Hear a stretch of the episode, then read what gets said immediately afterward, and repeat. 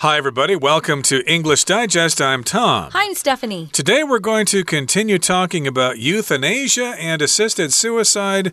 Uh, this, of course, goes on in Switzerland for people who want to end their lives uh, not by traditional suicide, by being dumped by a boyfriend or a girlfriend or being depressed or something like that. You can get help for those things. There are people to talk to, there are numbers to call and get help for that. But unfortunately, there are people who suffer from terminal illnesses like uh, terminal cancer and things like that, and they just want to get it over with, and they don't want to, you know, commit suicide the regular way. They want to go out in style, I guess. So they travel to Switzerland, and it's legal there. I think if you commit suicide, your insurance company won't pay out. Uh, so that's something to be considered. I know that even for the police officers that are so upset and uh, have committed suicide in the United States, if it's uh, if they're able to prove that it was suicide, their family doesn't get his benefits after he's gone. So, yeah, I think uh, I think it's something that we need to really be careful about. Um, this, sadly, is something that people choose to do because they are in pain or they feel like uh, they'll never recover and have their health again. So we started out yesterday by talking about. Uh, an organization, an advocacy group called uh, Exit International. Uh, their goal is to help people in assisted suicide or euthanasia to make it easier for people to uh, leave this world if they are in pain. So, we talked about how uh, typically a doctor will provide a prescription for something called sodium pentobarbital, which is used to execute prisoners who are convicted of capital crimes like killing people or especially killing children and raping them. But the patient has to give themselves their drug. And it's not always easy for some of these folks who are in the last stages of life. Some of them can't move very well. Well, there's a, a group, and it's that Exit International. They came up with an easier way to commit suicide uh, with this new sarcopod. And it's a capsule, it's 3D printed. So it's not something you can go out and buy. You'd have to have a 3D printer. And um, it includes some AI and you can choose where you want to die. You could go to your backyard, to a meadow, to a cemetery, anywhere you want. And you lie down in a coffin style pod. You have to answer some questions before you're allowed to press the button that releases uh, nitrogen, a gas that if you don't get anything mixed in with nitrogen, it can kill you. You need oxygen to live. So um, it only takes five to 10 minutes and they die peacefully, it says. Yep, if you breathe the nitrogen, you'll pass out peacefully, and then later, without the oxygen, you'll pass away without a choking sensation. And so that's what the sarcopod is all about. But as we said, it's not been fully developed yet, and uh, they need to have trials uh, with some volunteers in Switzerland first. So today we're going to continue talking about this topic. So let's get to it. Let's read today's article, and then we'll come right back.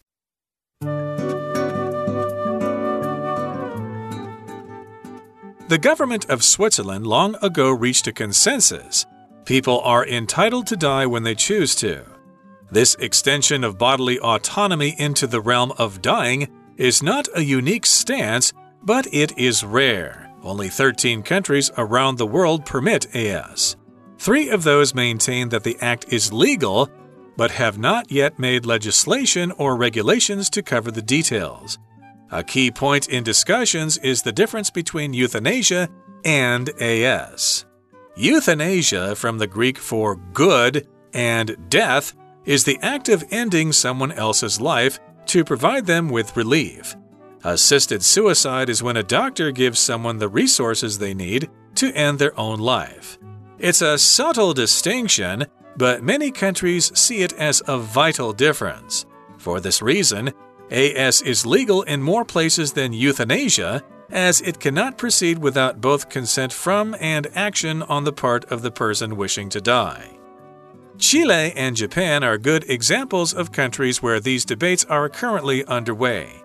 In Chile, lawmakers are still working on getting a bill passed that will allow euthanasia for people like Cecilia Heyder. She is a euthanasia activist who speaks often of the agony that she lives with due to her health condition. She hopes that the bill for dignified death passes in the Chilean Senate since it has already passed the first step to becoming law. In Japan, there are no laws proposed for either euthanasia or AS, but there have been many incidents related to these topics in the news that have sparked debate among the populace. Though the concept is not widely accepted, it would appear that the time is ripe for a discussion. Perhaps the fear of death will be lessened when people feel they have more control over it. Okay, guys, the government of Switzerland long ago reached a consensus. Uh, this was their consensus. People are entitled to die when they choose to. So, if you have a consensus about something, it means the majority of people all agree about something. They have the same opinion. So, it's a general agreement about something. Uh, it's usually a viewpoint. And sometimes, well, most of the time, it seems like it's something that people have been arguing about. Um, my family's really big, and when we'd go out to eat at a restaurant, sometimes we'd have to reach a consensus before we decided which restaurant to go to and it was usually the kids that got to decide. So um, this was their consensus. Well, people are entitled uh, or have the right to die when they choose to. That was Switzerland's consensus. Uh, many countries don't agree with that. This extension of bodily autonomy into the realm of dying is not a unique stance, but it is rare. Only 13 other countries around the world permit assisted suicide or AS. Since this uh, particular sentence has a lot of, a lot of vocab words, we're going to divide it up. Extension, uh, you might have seen this word uh, when you were in school. Maybe you needed an extension, a time extension to finish a paper or to complete a course. Uh, girls who have extensions added to their hair. Uh, they can take fake hair and have it braided into their real hair or put into their scalp, and it makes their hair look longer. Those are extensions. So it's something that just is added to something else to um, make it longer or to prolong it. Right, so you could uh, hear new, hear news about an extension of an MRT line. Oh, it's yeah. going to go out farther uh, from the last stop. It's going to continue on to another town or city or something like that. But in this particular case, we're talking about bodily autonomy, and we're extending it to people. We're giving it to people. We're giving them this right to have this autonomy which means your self control. Uh, sometimes you talk about places in the world that have political autonomy, which means they have self government. They're not controlled by a central government someplace else. They have autonomy. Or people have autonomy when they're not dependent on other people, they are independent. Yeah, I remember long ago I was uh, in school and writing a paper about um, China, and they had an autonomous zone where they could practice capitalism, uh, whereas the rest of the country was all, of course, communist. Mm. And they realized, ooh, if we practice capitalism, we can make some more money. Uh, but autonomous, yeah, having uh, the ability to control yourself, your country, um, there isn't external force being exerted onto you or to a country. So they have bodily autonomy into the realm of dying.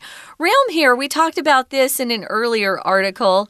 Um, it could be used different ways. It could mean a field of study or some sort of activity or interest.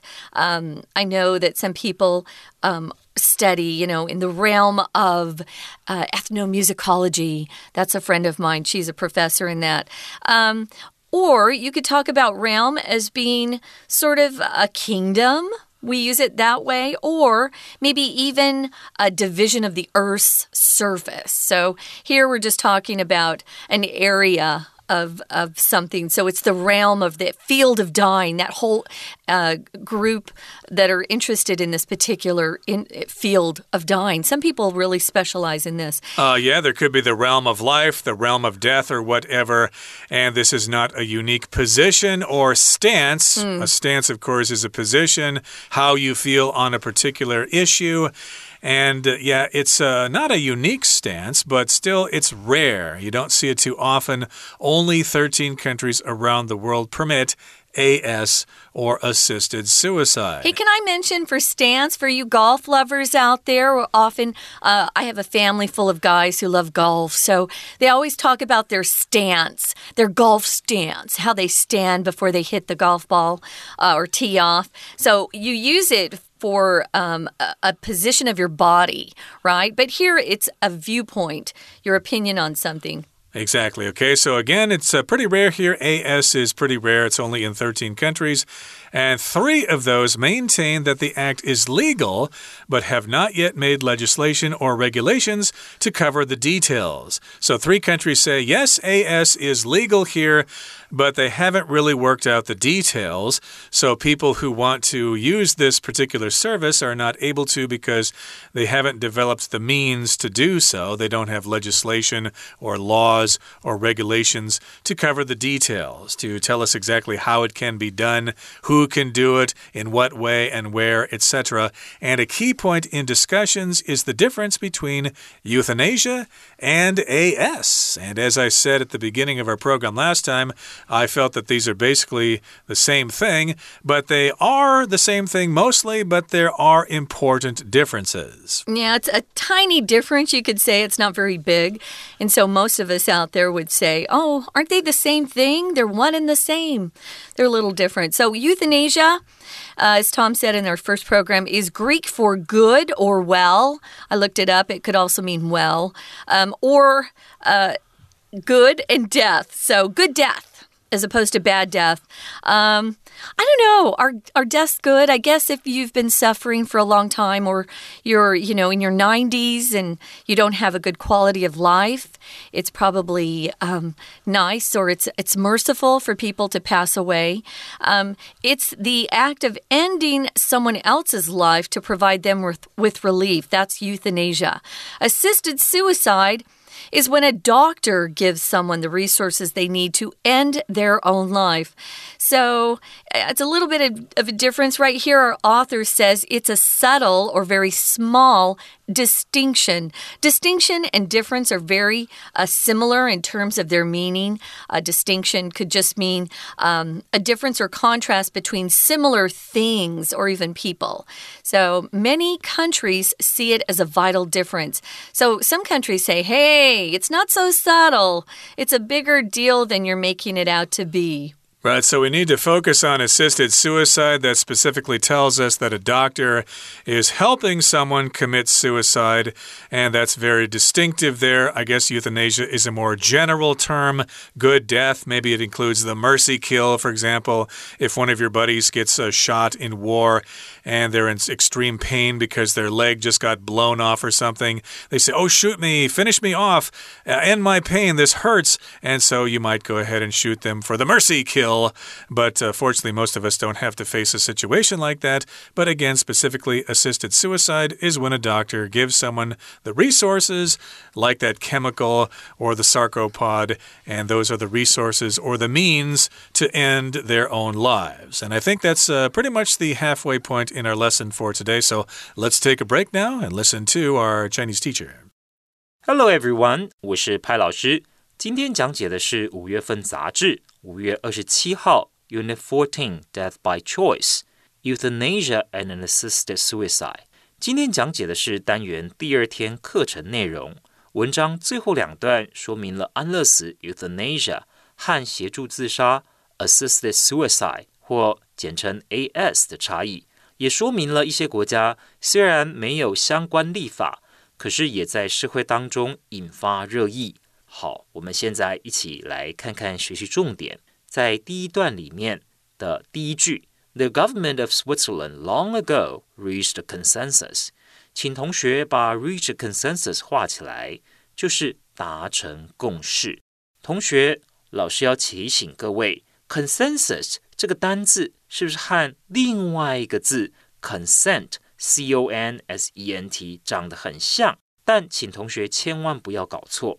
Consent 表示同意，像我们平常会说需要家长的同意，parents consent。比方说，在武汉肺炎期间，很多国家都施打疫苗，但是在多数的国家里面，青少年呢是没有施打疫苗，或者呢如果要接受疫苗的话，是需要有家长同意的。然而，在美国有一些州，目前呢，青少年是可以不用有家长的同意，他们就可以接受疫苗施打的。比方说，In California, children aged 12 and up can be vaccinated without their parents' consent.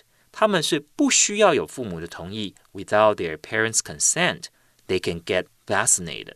再来，请看第一句的后面有一个 be entitled to，这里呢所指的就是有权做什么事情。好，再来，请看到第二句 ，this extension of bodily autonomy into the realm of dying。请同学注意，extension 动词是 extend，表示扩展、延伸，常接 into，表示扩及到什么范围。再来，请看到第三句，three of those maintain that。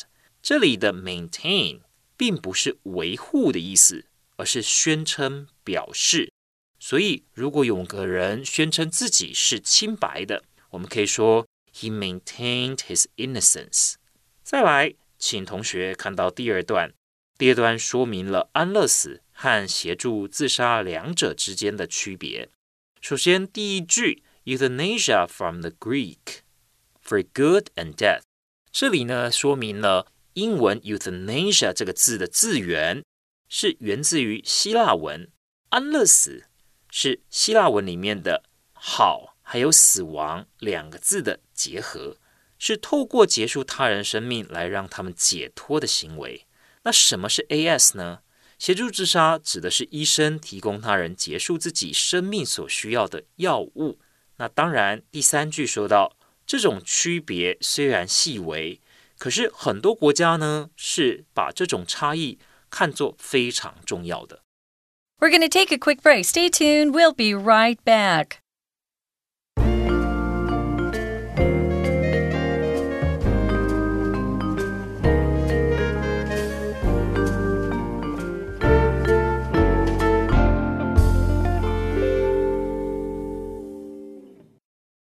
Welcome back, guys. We're talking about death by choice, euthanasia, and assisted suicide.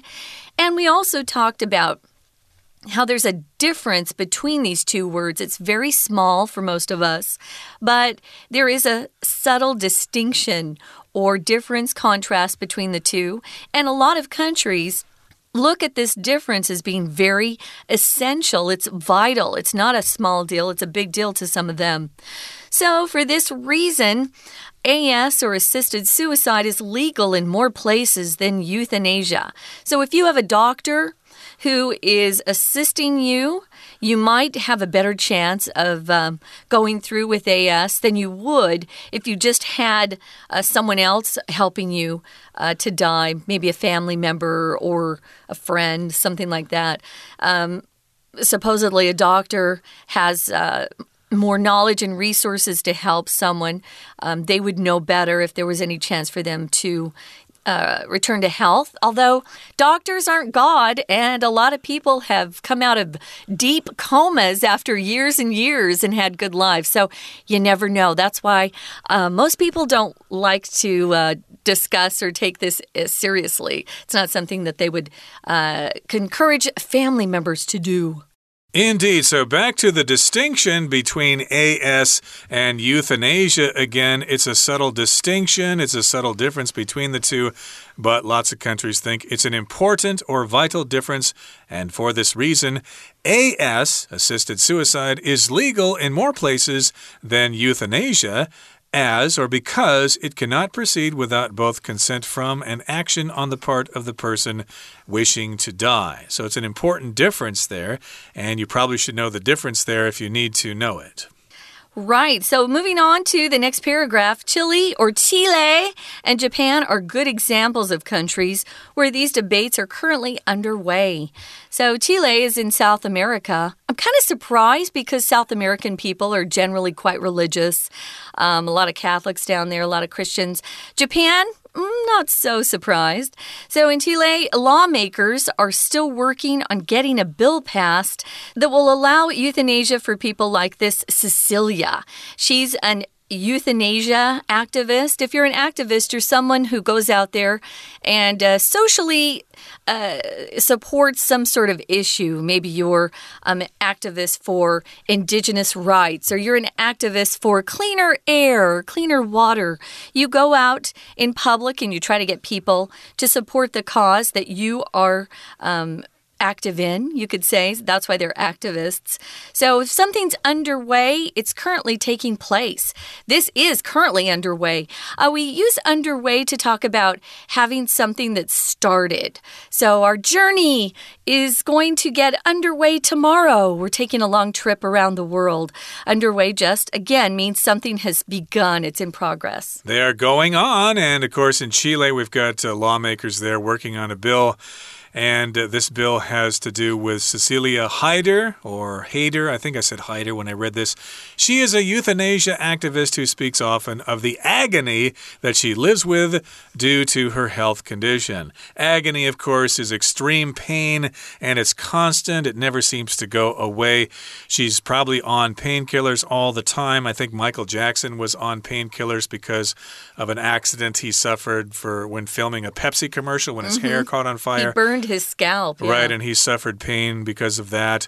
I think Kurt Cobain committed suicide because he was suffering from a stomach problem that was causing him pain all the time. He was in agony. And so in this particular case, we've got Cecilia, and she's in agony. And so she's an activist who speaks often of this condition, and she is in support of euthanasia, at least in Chile. She hopes that the bill, remember, if it's a piece of legislation, it's called a bill for dignified death, passes in the Chilean or Chilean Senate. Um, since it's already passed the first step, to becoming law. So I guess it's in the process. That's why they say it's currently underway. Now, in Japan, there are no laws proposed for either euthanasia or AS, but there have been many incidents related to these topics in the news that have sparked or started debate among the populace. Populace here is a word that just refers to people who are living in that particular area, that country, the populace. Uh, what do they want? What do they believe? Um, you could say have sparked debate among the citizens there or the Japanese. Um, so it sounds like they're discussing things, although they're not as far along in the process as Chile is. Right, the general population, they're talking about this because there have been some incidents in Japan. Of course, I mentioned earlier that there was an incident here in Taiwan involving a famous celebrity. I think his name was Fu Daren, and he went to Switzerland in 2018, four years ago. So I'm sure people were discussing that back then. And maybe something else will happen in the future, and people in Taiwan will discuss this issue again. Now, the concept is not widely accepted. Um, but it would appear that the time is ripe for a discussion. If the time is ripe for something, uh, usually we use this word to talk about fruit or vegetables that uh, mature to a point where you can eat them and they taste good. If they're not ripe yet, they're still kind of too young and they won't taste as good. But if something is ripe for something else to happen and you're not talking about food, it just means things have progressed to a point where maybe it would be more um, appropriate to talk about something at that point, ripe for discussion. So you'll often see that used in English to describe a point in time where things are just kind of perfect for something to happen. It's ripe for something. Okay, and the last sentence in today's lesson says Perhaps the fear of death will be lessened when people feel they have more control over it. So, if you lessen something, you decrease the amount of something. Uh, people, of course, will have their fear lessened. If the government does something about crime, then people's fear of walking at night will lessen. They will be less afraid to go out at night. If the government punishes criminals even more severely or something like that, that. And uh, this is a speculation on the part of the writer, maybe, or perhaps people won't be so afraid of death when they feel they have more control over it. So I think all of us have this fear that we're eventually going to get some terrible disease that will uh, be really painful, but we won't be able to commit suicide if we want to. Maybe if we know we have that choice, we'll feel a little less worried about our future. But hopefully, uh, medical science will develop some ways to develop stronger painkillers that we don't get exist we don't get addicted to, or there'll be cures for these diseases, and this won't have to happen. But unfortunately, that's the way the cookie crumbles. Sometimes we get sick and have these terrible diseases, and this is a topic that we may have to face someday. Okay, that brings us to the end of our discussion for today. Let's listen now to our Chinese teacher. 好，请同学看到第二段的第四句。出于这个原因 ，AS 比 euthanasia 协助自杀比安乐死在更多地方是合法的，因为协助自杀必须同时满足两个条件才能进行：第一，要有求死当事人本身的同意；第二，当事人自己要采取行动。再来，请同学看到第三段。第三段的第二句，其实整个第三段呢是进一步的说明，除了已经通过相关立法的国家之外，有很多国家其实也开始讨论相关的议题。第三段以智利和日本为例，我们首先看到的是智利。第二句，在智利，立法人员他们呢就 working on getting a bill passed。他们目前呢就在努力，希望能够让法案通过。请同学特别注意到，这边后面的 past 是用过去分词，让这个法案通过。好，再来，请同学看到第三个句子，安乐死这个议题，在很多国家其实都会有一些人在推动，他们希望政府能够让安乐死合法化。那有一位智利的女士。她因为自己身患癌症，她也希望呢，政府能够让安乐死合法化，让他免于这种痛苦。这里的痛苦，我们看到文章所用的字是 agony。再来第四句，其实像这样子希望安乐死合法化的人士，他们就是在追寻有尊严的死亡 （dignified death）。请同学画起来。那再来，我们看到。The bill for dignified death passes. The bill for dignified death passes. 由此可见，pass 这个动词，它其实呢可以用主动的。前面如果呢是 bill 的时候，这个法案通过，我们其实可以用主动的，也可以像第二句一样是用被动的。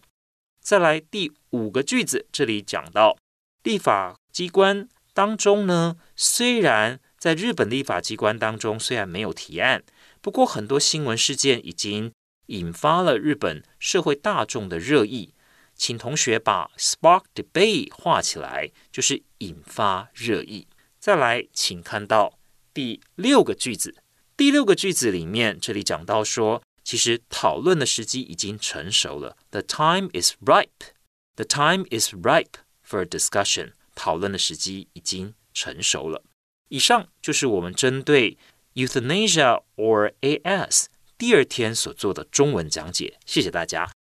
That's it for today, everybody. Thank you for joining us. Sorry about this depressing topic, but at some point it does need to be discussed, and hopefully uh, all of you won't have to face this in the future. From all of us here at English Digest, my name is Tom. And I'm Stephanie. Goodbye. See ya.